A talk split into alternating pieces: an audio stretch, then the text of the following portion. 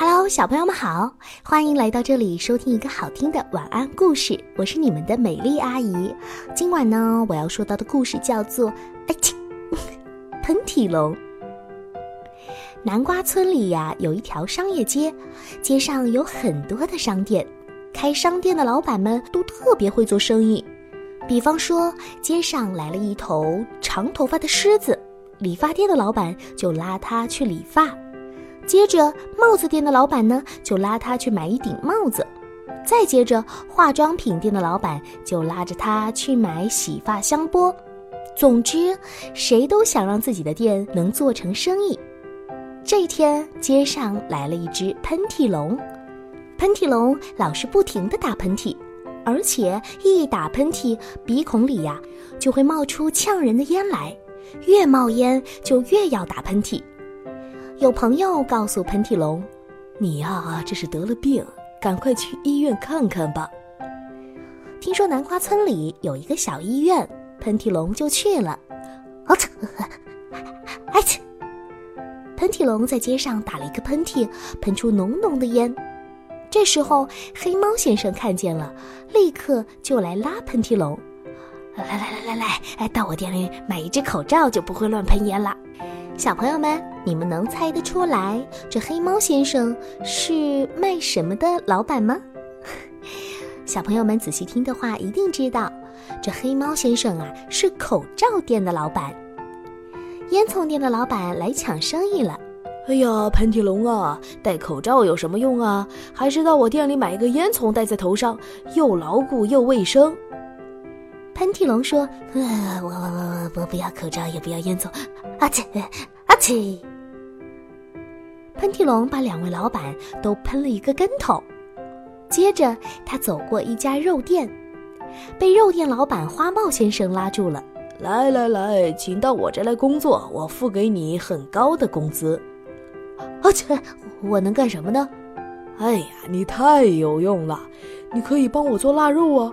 做腊肉是要用烟熏的，你只要每天对着肉打喷嚏，呃就行了。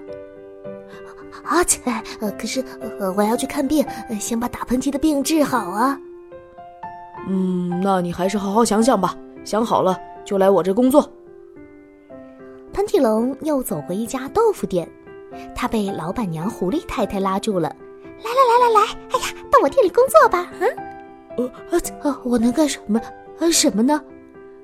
哎呦，你很有用处啊！你只要对着我的风车不停的打喷嚏，风车就会转，啊，风车一转就会带动豆腐沫子，豆腐就这样磨出来了。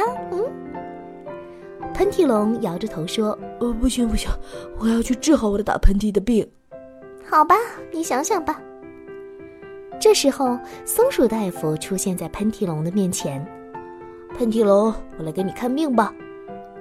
松鼠大夫把喷嚏龙带到医院里检查，原来喷嚏龙的鼻孔里长了一棵草，老是挠得鼻子痒痒，怪不得要打喷嚏了。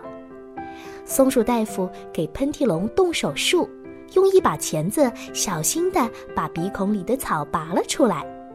就在这个时候，喷嚏龙鼻子痒，又打了一个响亮的喷嚏，啊嚏！哇，这个喷嚏太厉害了，一下子把松鼠大夫喷到山的那边去了。一直过了很久，浑身乌黑、衣服破烂的松鼠大夫才吃力地走了回来。他呀是被喷嚏龙的烟雾喷黑的，衣服呢是摔破的。喷嚏龙一直在医院里等着。哦，对不起，对不起，我该付多少钱？啊，不用钱，不用钱。治好了你的病，我我已经很开心了。喷嚏龙很感动，他掏出了一颗龙珠送给了松鼠大夫。这颗龙珠到了夜里会发出绿色的光，很漂亮。